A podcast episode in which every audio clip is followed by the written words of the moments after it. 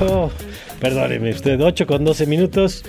Y ya está listo con nosotros Ernesto Osorio para que nos cuente del presidente que está eh, no sé si está enojado, ya nos dirá ahorita Ernesto, pero sí está por lo menos inconforme con el tema de Segalmex, esta nota que le dimos al, arranque del programa, porque claro que es noticia que aparezcan unos costales que dicen Segalmex, gobierno de México, y estén llenos de metanfetaminas en Hong Kong, pues eso, esto sí pasó. Ya si son del gobierno mexicano no, pues es otra discusión, ¿no? Este, yo quisiera pensar que no son del gobierno mexicano, pero de que se encontraron estas bolsas y dice gobierno de México y traen el escudo nacional, pues sí, eso sí pasó, pero no le gustó al presidente la cobertura de los medios. Ernesto, a ver, cuéntanos qué ha pasado. Así es, mi querido Mario, ¿cómo estás? Muy buenos días, Oscar, amigos que nos escuchan, buenos días. Efectivamente, hoy es el, presidente, pues aborda eh, ya las preguntas de los reporteros, pero antes y luego de que la semana pasada no se incluyera dentro de la conferencia matutina la sección de quienes quieren las mentiras, pues el presidente la retoma hoy y con eso es que arranca su conferencia matutina de ese miércoles allá en el Salón Tesorería. Elizabeth García Vilchis hace un recuento de todo lo que ha sido la cobertura de parte de los medios de comunicación, a los que califica de hacer un uso pues eh, politiquero de la información que se ha generado a raíz del impacto que dejó el huracán Otis allá en Guerrero.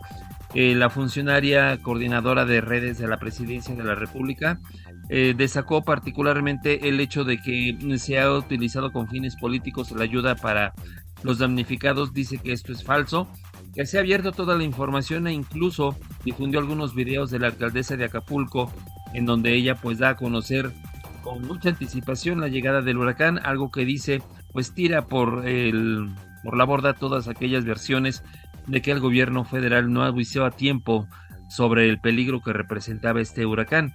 También incluso incluyó una parte del noticiero de Latinus donde pues el eh, periodista Carlos Loret decía que el presidente había alertado pues en un mensaje de Twitter a la población sobre el impacto del huracán solamente unos minutos antes, pero que nadie nadie entendía del impacto que traía este huracán y que se convertiría en cuestión de horas en un huracán categoría 5, dice la coordinadora de redes, Elizabeth García Esta información que se dio a conocer por parte del portal Latinos pues era falsa en el sentido de que no fue el único llamado que se hizo de parte del gobierno federal a la población de Acapulco y bueno, haciendo uso de, y citando el propio presidente, pues la misma Elizabeth García Vilchis dice que qué bueno que no fueron tantos los muertos en Acapulco como se podía haber esperado.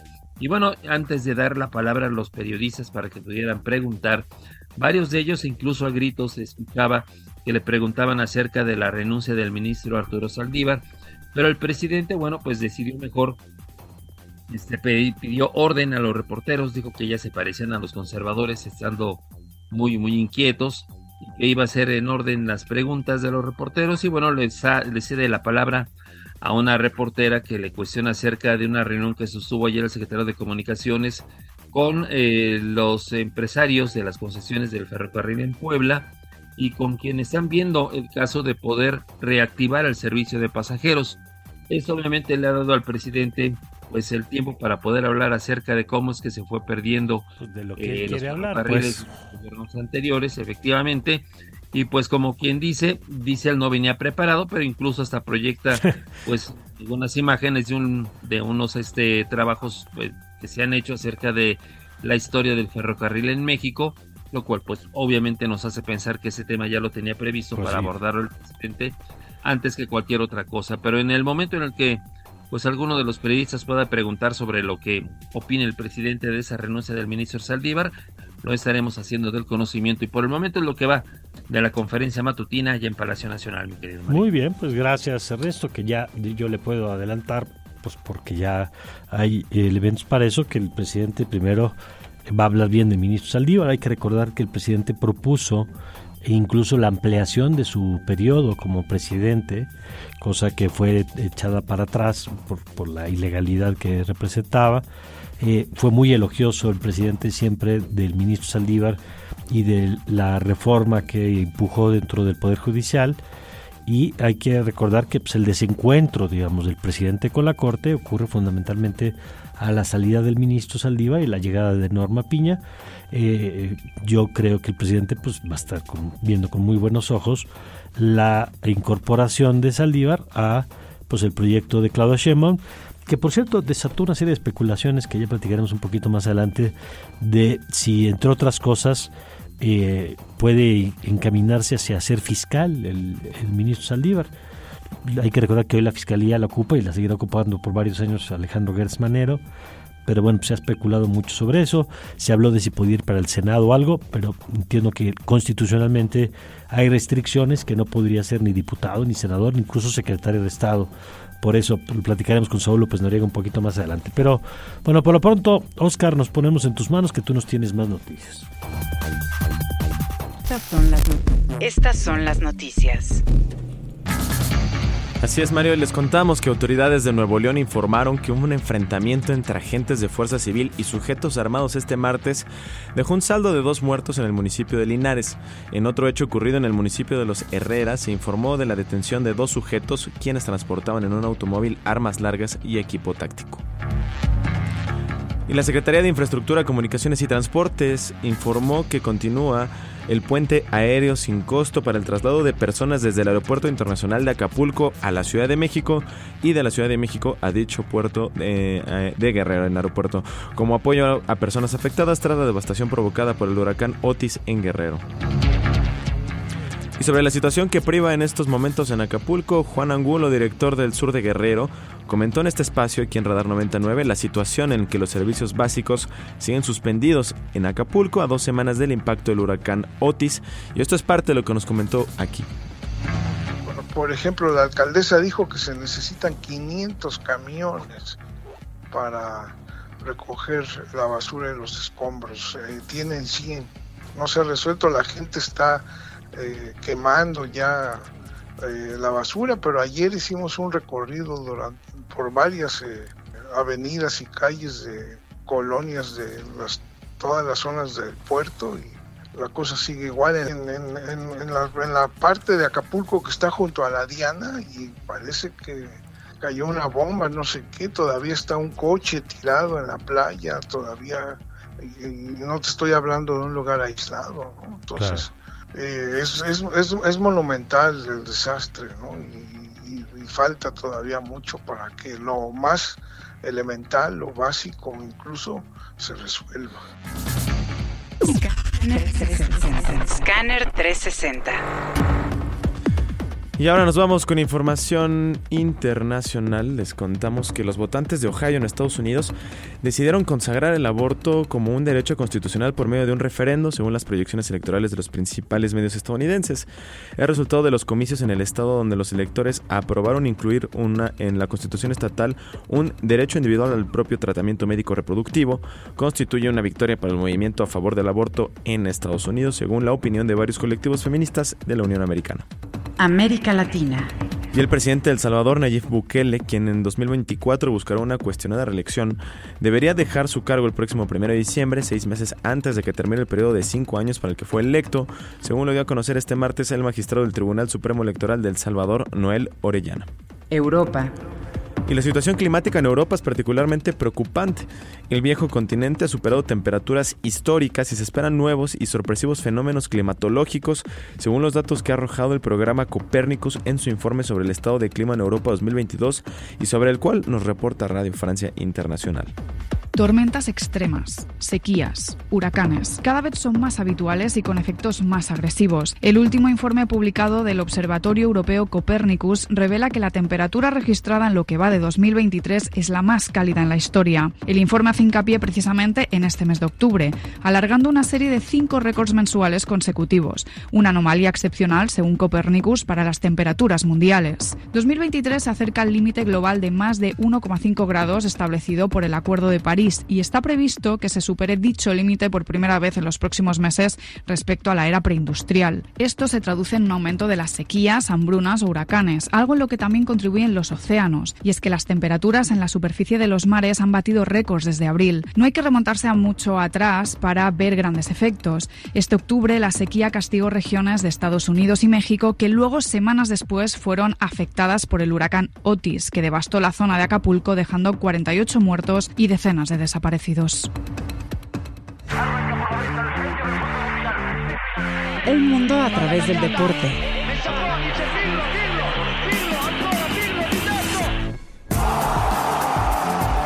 Crack 90.9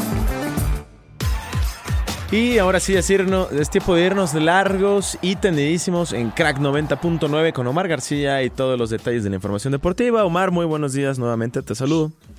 Hola Oscar, de nueva cuenta, qué gusto saludarte. Pues vámonos largos y tendidos. Por una parte, ayer después de un descanso regresa la NBA, los cuatro partidos más atractivos de esta fecha. Los Sixers de Filadelfia se enfrentarán a los líderes de la Conferencia del Este, los Celtics de Boston. También los Knicks de Nueva York harán lo propio ante los San Antonio Spurs. Los Rockets de Houston chocarán con los Lakers de Los Ángeles y los campeones Denver Nuggets eh, se enfrentarán a la dinastía, a los Golden State Warriors. Por cierto, y hablando de Golden State, se confirmó el día de ayer a través de Adam Silver, que ya está por hacer su viaje a la Ciudad de México para el duelo entre el Orlando Magic y los Atlanta Hawks del día de mañana, que el Juego de las Estrellas del 2025 se llevará a cabo en la casa de los Warriors, eh, precisamente allá al norte de California, en San Francisco. Por otro lado, en la Billie Jean King Cup, el eh, torneo por equipos más importante que tiene la WTA, este en la variante de selecciones, algo así como una Copa eh, Davis, pues varias sorpresas. Primero la derrota de Australia frente a Eslovenia 2 por 1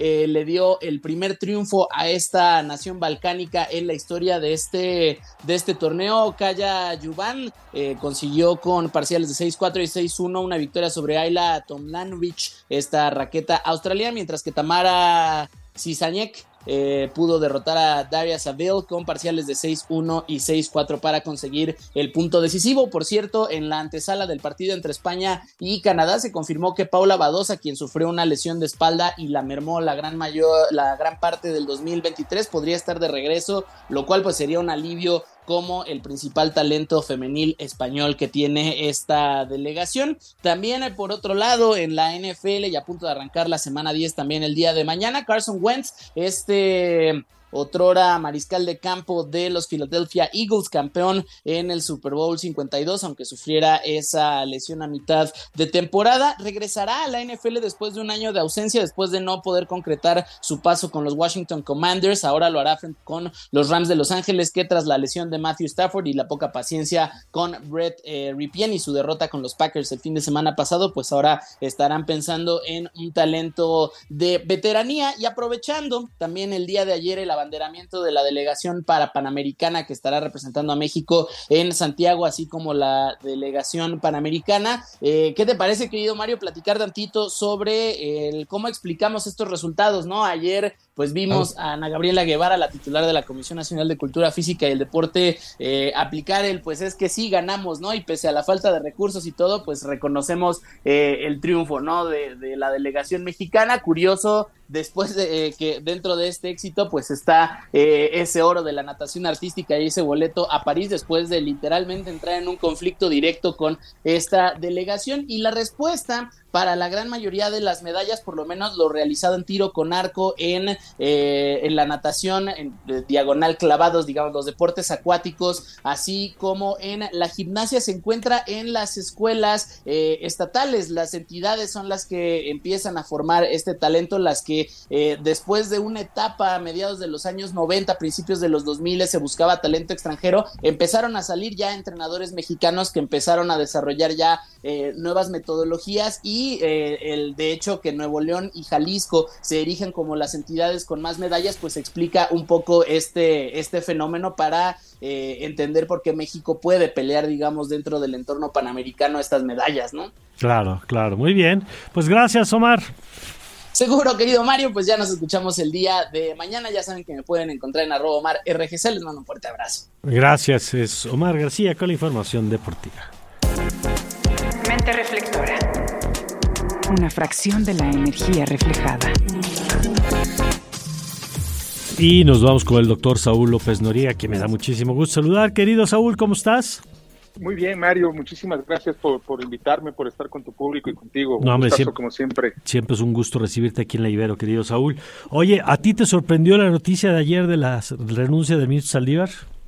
Mira, pues este, ya estaba, digamos, había mucho rumor desde hace, desde hace varios meses, este, eh, pero no obstante, sí me sorprendió. O sea, no, no creí que, que Arturo Saldívar diera, diera este paso. Eh, me parecía que, que sí tenía hasta cierto punto un mínimo de decoro eh, para su trayectoria, para la institución, para la Suprema Corte, y pensé que después de intentar extender, eh, o sea, impulsar esta reforma para extender su periodo como presidente de la Corte de cuatro años, como marca la Constitución, y de extenderlo vía una reforma legal que claramente era inconstitucional y que al final no prosperó eh, o sea, la reforma prosperó, pero que al final se consideró que era inconstitucional para extender a dos años más. Creí que ya, digamos, ahí había dicho, bueno, que ni modo, me voy a quedar este, todo mi periodo de 15 años, pero, pero no, y, y, y, pues bueno, pues sí, sí me sorprendió, y sobre todo me sorprendió, digamos, el otro paso, Mario, que fue abiertamente, eh, pues, eh, decantarse y, y sumarse a la campaña de una, de una eh, candidata, eh, en este caso por la presidencia de la República. Creo que ese salto todavía, uh -huh. eh, pues es, es, es, sí, claro. es, sorprendente, no en un sentido positivo. para un para un ministro to todavía formalmente es ministro falta que recorra el procedimiento de su renuncia por el presidente y por el senado creo que no es, eh, creo que no es sorprendente, no en un sentido positivo. A ver, hay varias preguntas sobre esto. Me detengo primero en lo que apuntabas, uh -huh. porque yo veía la foto ayer con Claudia Sheinbaum y pensaba, más allá de si fue ayer o antier, porque hay esta discusión sí, de la ropa, pues en los hechos sigue siendo ministro en funciones, ¿correcto? Así es, sí. Eh, eh, sí, sí, así es. Y, y, para que ocurra la salida, entiendo que el presidente tiene que aceptar la renuncia, por eso la carta estaba dirigida a él. ¿Y en el Senado qué tiene que pasar? ¿Es mayoría calificada como cuando se le designa? No, es mayoría simple. Ah. Este, la, la, la, Constitución dice que se tiene que la renuncia tiene que o sea, tiene que presentarse eh, por causas graves. o sea, ¿qué, ¿qué implica una causa grave? En principio, pues el ministro o ministra que, que, que renuncia es el, que tiene que arguir esa, esa causa grave y quien lo califica, pues son órganos políticos, como primero el presidente dice, ah, caray, no, pues esto sí es una causa grave, yo se lo paso al Senado y el Senado, una mayoría simple del Senado dice, no, no pues esto sí es una causa grave. ¿Qué, qué, qué, qué puede implicar causa grave? Pues simplemente pues ya no está justo, el cargo ya se aburrió, eso es gravísimo, ya se aburrió de esta enorme responsabilidad pública, una enfermedad, aquí, aquí puede haber muchísimo. ¿no? Porque el margen es eh, absolutamente discrecional. Es absolutamente discrecional. Eh, o una causa grave es pues, la comezón de la política ya le entró y se quiere ir a la campaña de una candidata, eso es una causa grave. Este, en la carta no, no dice más que, digamos, es pública la carta, él mismo la subió a su cuenta de, de redes sociales, pues ahí mismo dice que quiere sumarse a la transformación del país, este, digamos, es una, es un alegato político, no hay una, no es un alegato eh, que creo que tendría que ser de responsabilidad pública. Hay que recordar que la renovación de la Corte es, es escalonada, digamos, no es un, no es un tenure de por vida como en Estados Unidos, sí. y está pensado así en principio justamente para que un presidente o presidenta del país justamente no tenga la posibilidad de, de capturar la corte y tenga muchísimo, o sea, tenga toda la posibilidad de los espacios para llenarlo. A eso voy. En, en, esto que dice Saúl, al presidente López Obrador ya había acabado, digamos, el número de designaciones que le tocaban en su sexenio, incluso considerando que tuvo una de más por la salida del ministro Eduardo Medina Mora, ¿no? Así es, este, una salida que no fue de mutuo propio, una salida que lo presionaron de, de, mala manera, lo obligaron a renunciar porque le construyeron un caso de este, legal que resultó que no, al final, la Fiscalía General de la República le dijo, ah, ¿sabes qué? En realidad no había nada. Eh, una vez que renunció, meses después le dijo, oh, lo siento, no había nada en realidad, eh, perdón por las molestias, en realidad no había nada. Fue una presión desde el gobierno, desde la misma Corte, desde la Consejería Jurídica de Presidencia, desde la Presidencia de la Suprema Corte, para allanarle el camino al, grupo político en el poder para tener cuatro ministros. Hay que recordar que tener cuatro ministros facilita, con cuatro ministros tú bloqueas las famosas acciones de inconstitucionalidad, porque con cuatro votos no se logra la, inconstitucionalidad en las acciones de inconstitucionalidad y en las controversias. Eso era clave para, la, llamada 4T. Pues por eso era muy importante meter cuatro, cuatro ministros eh, pues digamos, no a modo, pero tener cuatro ministros designados por, por, por, por, el, por, por, este nuevo eh, grupo político. Entonces, eso, ese es un pésimo precedente, ¿ok? Que se estableció ahí. Tampoco el, ministro, eh, en ese momento el ministro Medina Mora, en su carta de renuncia, arguyó una causa grave. Digo, el contexto político se vio, bueno, está renunciando porque lo están presionando para renunciar, eh, para que presente su renuncia, no arguyó causa grave y aquí, aquí tampoco, ¿ok? Entonces, eh, aquí se le está dando otro, otra vacante al presidente López Obrador, que en principio no le corresponde. No le corresponde. ¿Por qué no le corresponde? Porque simplemente hay un sistema escalonado que ya no le, correspondía. Le correspondería al siguiente, a la siguiente presidenta, sea Xochitl o sea Claudia Sheinbaum, le correspondería a una de ellas dos, en noviembre del próximo, próximo año. De acuerdo. Eh, y vale subrayar algo muy importante, porque alguien diría, ah, bueno, pero le corresponde nada más meter al presidente López Obrador por el año que le falta a Saldívar. No. Los precedentes que hay es, si, si ha, habido varios ministros que desafortunadamente fallecen en su cargo, y el, lo, que sucede es que cuando se, se sustituye, no es por el periodo que le resta de su tenure, sino más bien es 15 años más. Entonces, a quien va a suceder eh, al ministro o el abogado o el abogado que suceda y que va a designar el presidente López Obrador, va a ser por 15 años. De acuerdo. Eh, eso, es, eso, es, muy importante. Oye, ese es el regalo de Saldívar que le deja eh, a López Obrador. Claro, pues es un regalote que, que va a tener el presidente para tener un ministro más. este, nada más por último, Saúl, una cosa que Oscar trae aquí. Sí, Saúl, buenos días, te saludo Oscar Buenos días. por último, ¿existe algún impedimento que, que prohíba al ministro Saldívar más adelante buscar algún cargo público en la próxima administración? Sí, en la Constitución hay, hay un hay un ramillete de impedimentos, este, varios para ser diputado, para ser gobernador, para este para ser este secretario de Estado, para ser fiscal. El curso del tiempo lo va a ir eliminando varios de esos. El más pesado, creo, es el de fiscal, que son dos años, ¿ok?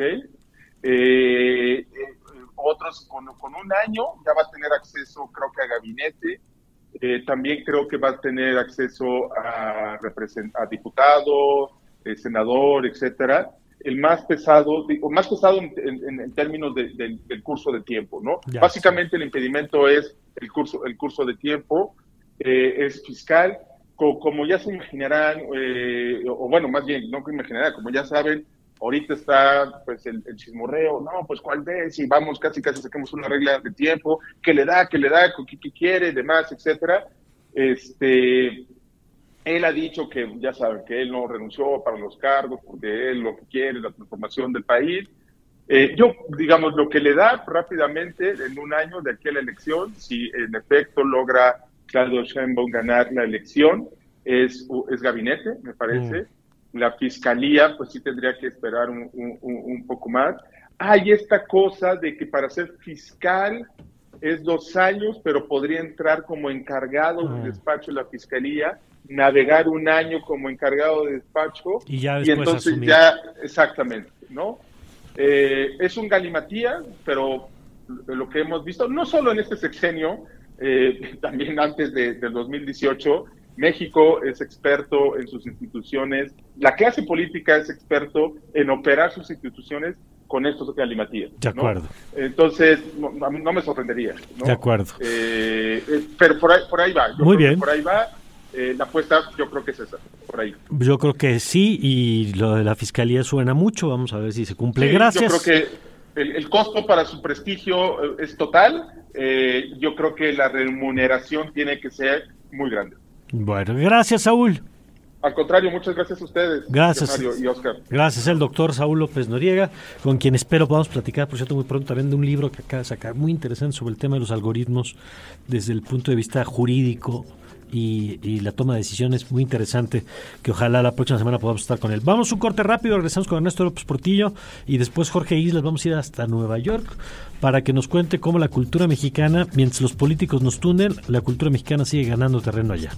Radar, radar, radar. Por Ibero 90.9. Regresamos.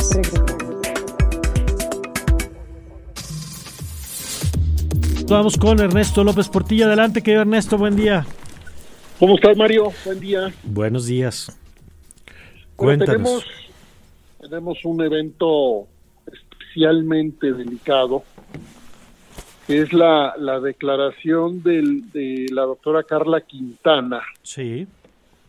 Que seguramente ya lo han tenido por ahí la información. Es anterior eh, titular de la Comisión Nacional de Búsqueda y hoy eh, investigadora visitante en el Colegio de México. Y en un evento organizado por el Seminario de Violencia y Paz, seminario que conduce el doctor Sergio Aguayo, la doctora, la doctora Carla Quintana eh, confirmó lo que presumía una importante cantidad de personas que ha estado cerca de la estrategia las normas, las instituciones, los protocolos y el registro de personas desaparecidas. ¿Qué es lo que nos dice Carla Quintana? Eh, nos da una información especialmente delicada porque eh, Presidencia de la República anunció un censo para, se supone, confirmar, depurar, actualizar el número de personas desaparecidas. Desde el momento que eso se anunció, Mario, hubo preguntas respecto a la metodología. Cualquier persona que nos escucha, pues se podrá imaginar que hacer un, un conteo de personas desaparecidas es una tarea compleja, terrible que necesita anclajes técnicos especializados y para eso precisamente se han ido diseñando todo un entramado institucional y normativo que lo que formalmente nos debe dar son registros confiables. Pues lo que nos dice la doctora Carla Quintana, eh, y voy a citar sus palabras, eh, reproducidas en, un, en una nota en el portal de Aristegui, dice que, que el censo para contabilizar a las personas desaparecidas que, que está haciendo el gobierno federal, y cito las palabras de ella, su intención es muy clara y es lamentable, el reducir la cifra de personas desaparecidas, principalmente en este gobierno. Bueno, es un escándalo, Mario, o debería hacerlo. Sí, claro. Digamos, lo es para la gente que tiene un compromiso auténtico con, eh, con la reducción de este fenómeno terrible, que es una de las eh, experiencias extremas de inseguridad en este país, de violación a múltiples derechos, de inseguridad, y que ha acumulado centenas de miles de familias que no saben el paradero de sus seres queridos.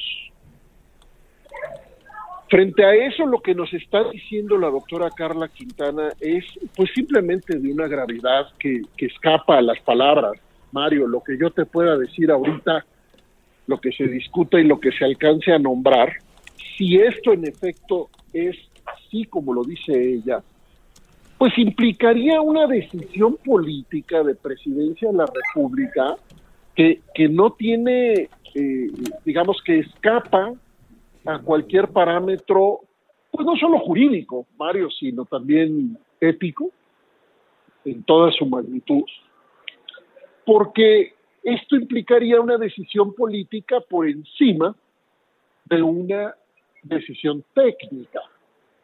La decisión técnica nos buscaría dar la información adecuada con este registro que se está construyendo precisamente para darnos el dato sí lo más preciso posible, a esa decisión se le pone encima otra decisión, que es una decisión política basada, según esta, esta noticia que nos da Quintana, basada en una eh, intención de reducir el fenómeno, siendo precisamente las desapariciones la expresión, eh, digamos, más extrema en términos quizá de los costos, Mario, y esta es una hipótesis, en términos de los costos políticos para el presidente y para este, este sistema, este régimen político. Es decir, desapariciones sería un fenómeno que escapa a la narrativa que, que el gobierno federal ha construido según la cual mejoramos en la seguridad. Es un, es un fenómeno que se sale del control completamente de esa narrativa. ¿Cómo podemos decir que estamos mejor cuando tenemos más personas desaparecidas? O decimos de, eh, dejamos de decir que estamos mejor o quitamos las personas desaparecidas, ¿no? Sí, parece ser, si esto, insisto, es como lo, como lo señala la autora Carla Quintana, que por cierto, la historia de Carla Quintana sí tiene que ser revisada, pues porque precisamente es su preparación, su trayectoria, su prestigio y su credibilidad la que la llevó a esa posición. Es decir, cuidado, a que a nadie se le olvide que la persona que estaba ahí renuncia precisamente por esta intención política de, déjame decirlo así, rasurada. De acuerdo. Es desaparecer a las personas desaparecidas de los registros. Absolutamente escandaloso. Vamos a ver qué reacciones hay y termino diciendo que lo que necesitamos en todo caso son auditorías independientes de los registros, pues Mario. Claro. Porque rápido te digo que hay otra discusión, ya no te la dejo hoy, pero, pero la vamos a tener, que tiene que ver con la pregunta si también perdimos ya la cuenta de los homicidios intencionales. Ok. Porque ha crecido muchísimo, particularmente en Ciudad de México, 30 y, más de 35% de los homicidios por causas externas, como se le pone en los, eh, en los certificados de salud, no tienen identificada la causa externa, con lo cual no sabemos si son homicidios intencionales.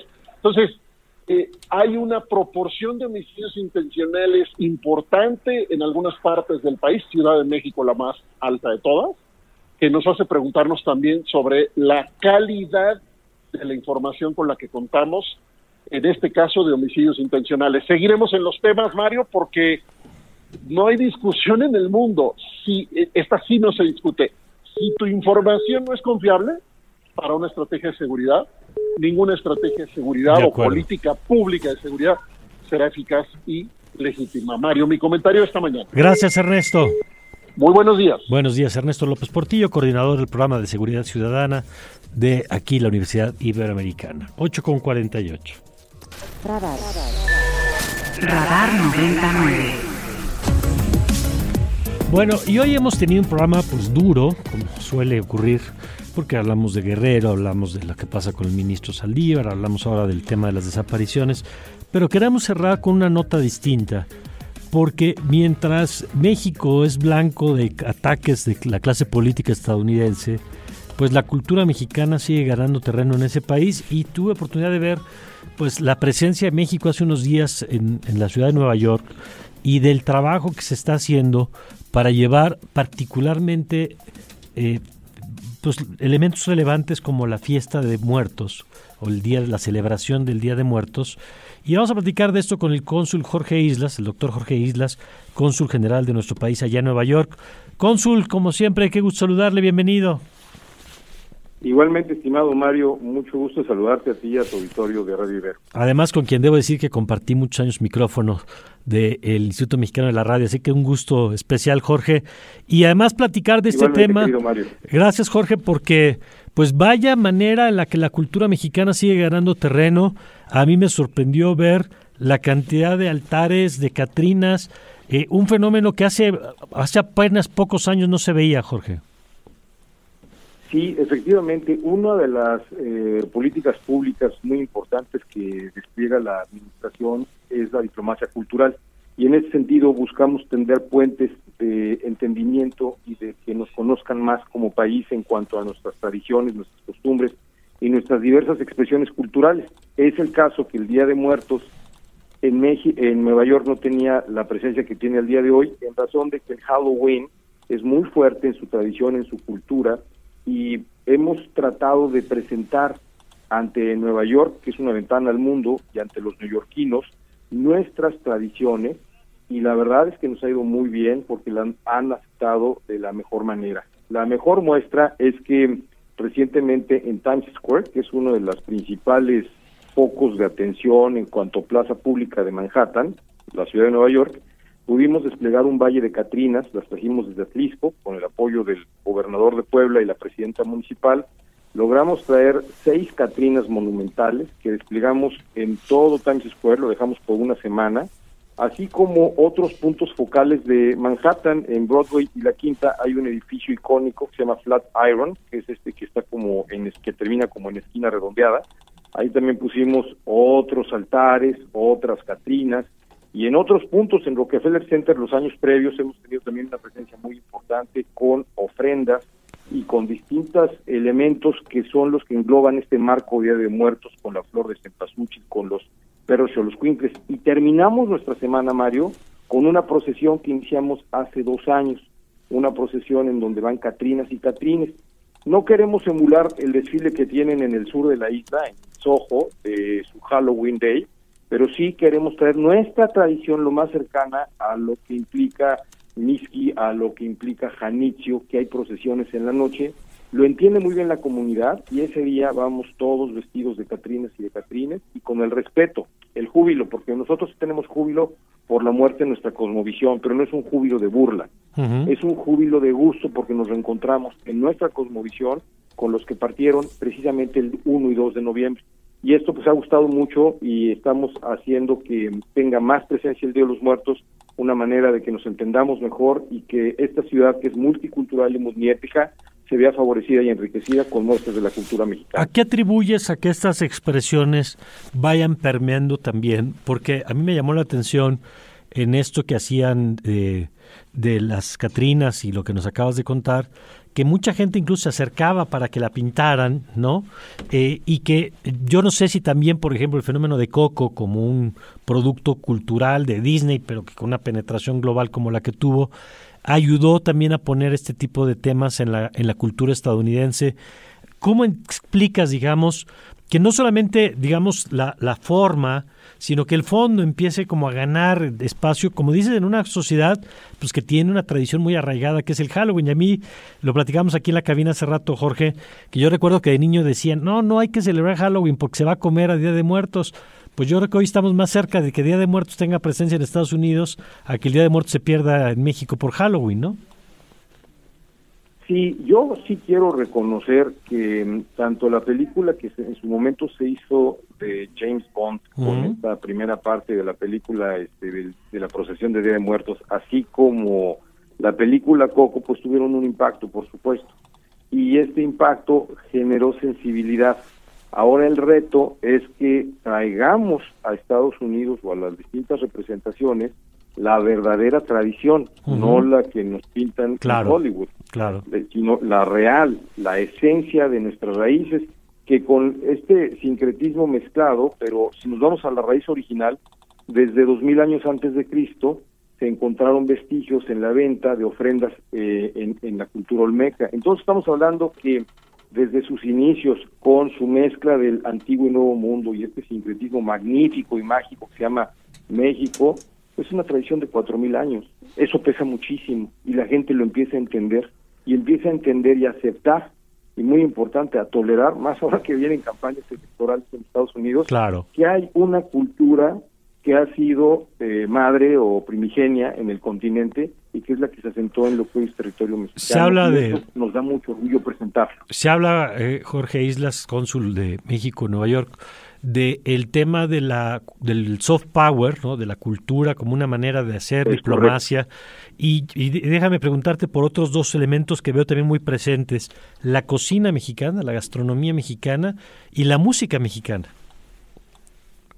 Pues sí, la, la cocina mexicana es otro de nuestros elementos, o otra de nuestras herramientas diplomáticas poderosísimas que persuaden simplemente por su presentación, sus olores, sus gustos, sus sabores y sus, sus distintas expresiones, porque son muchos Méxicos, la comida yucateca, la comida oaxaqueña, la comida poblana, son la comida del Pacífico, son muchos Méxicos y en Nueva York, por fortuna, mu- una gran cantidad de paisanos y paisanas que están empleados están en la cocina, en la industria de la hospitalidad y de la y de los restaurantes. Y ahí es eh, maravilloso porque muchos son cocineros, muchos son chefs y esto nos da oportunidad de seguir ampliando puentes de comunicación para que haya mejor entendimiento y que gusta y gusta por buenas razones. Creo que es una de nuestras mejores cartas de presentación hacia el mundo y en Nueva York se hace muy muy bien. Yo estoy muy contento porque me permite a mí presentar una ventana de lo que es México a través de nuestros sabores, la riqueza de nuestras tradiciones y esto también ayuda mucho a hacer de México una potencia culinaria en Nueva York, que es pues una ciudad muy atractiva para esos temas. De acuerdo. Por último, ya lo decías hace unos momentos, eh, pues ¿cómo ves? Porque el último debate republicano, pues eh, la competencia pareciera ver cuál era más duro con México. Eh, el puntero del proceso Donald Trump, pues sabemos de la tradición que tiene de golpetear a nuestro país, incluso algunas políticas hasta de los de los demócratas, quizá presionados por los republicanos, pues van a- asumiendo parte de ese discurso. Eh, pues qué rol pueden jugar estos temas en el contexto de lo que viene, Jorge. Yo eh, a- me inclino a pensar que los hechos y no las palabras son los que hoy son más contundentes. En este sentido te diría que México es el socio comercial hoy más importante de Estados Unidos, por segundo año consecutivo, por arriba de China y por arriba de Canadá. Somos parte del bloque regional más importante del mundo con Estados Unidos a través de un instrumento que nos está dando ventanas de oportunidad magníficas para la inversión y la reciprocidad comercial. Y el fenómeno del nearshoring, eh, la relocalización de empresas que forman parte de la cadena de suministro, eh, está siendo hoy una pieza estratégica para todos los que son somos socios comerciales en esta ecuación, eh, que te diría que nos acercan más que nos distancian. Y esto me invita a pensar que debemos de ser muy sensatos para establecer una narrativa y un discurso que efectivamente siga profundizando esta nueva era de cooperación, de trabajo conjunto y estratégico, porque México no es nada más el vecino o el amigo con las complejidades que tiene la agenda, sino somos hoy el socio más importante Claro. en números, en hechos y aliado muy importante en las causas en las que compartamos agenda internacional. De acuerdo. Pues, cónsul, muchas gracias por tomarnos esta llamada. Gracias, Mario. Muchos saludos. Gracias. Es el doctor Jorge Islas, el excónsul general de México en la ciudad de Nueva York. Y pues muy interesante, ¿no, Oscar? Bastante, bastante interesante lo que nos comenta. Justo yo me quedé pensando, bien Estados Unidos es un país que se ha ido formando de la migración y sobre todo de los mexicanos, pero particularmente creo que el mexicano se puede ir de México, pero México no se va de Así es, así es. Que por cierto, no, usted no lo sabe, pero nuestro querido Oscar, además de ser comunicólogo, es, tiene sangre de internacionalista. sí, así es. Así es, también está formando como internacionalista. Así que estos temas también le son muy cercanos. Así es, son muy interesantes para compartir, Mario. Gracias, Oscar. Y vámonos con Ernesto la- para la recta final. Adelante, Ernesto, ¿qué ha pasado en esta última hora? Mi querido Mario, pues todavía no, no se aborda el tema del ministro, pero sí el presidente, el tema de los ferrocarriles no era pues solamente algo ocurrente. El presidente anuncia que va a emitir un decreto el próximo 20 de noviembre para que todos los ferrocarriles en México vuelvan a ser de pasajeros. Vamos a escuchar cómo fue que lo comentó. Entonces yo quiero que para el 20 de noviembre se dé a conocer un decreto por el cual vamos a tomar la decisión de utilizar, convocando a los que tienen ahora las concesiones que entregó Ernesto Cedillo, convocándolos para que todas las vías de los ferrocarriles de México de carga puedan utilizarse, porque hay facultad legal para trenes de pasajeros. Ahí el anuncio del presidente y bueno, esperemos mañana dar a conocer cuál fue la opinión del presidente sobre la renuncia del ministro bueno, Muy bien, y vamos a ver cuál es la reacción de la industria de eh, los ferrocarriles, porque son trenes, son concesiones de carga, digamos. Toda Así la infraestructura es. está hecha de carga, ¿no? Vamos a ver qué implica esto. Gracias, gracias Ernesto. Muy buenos días.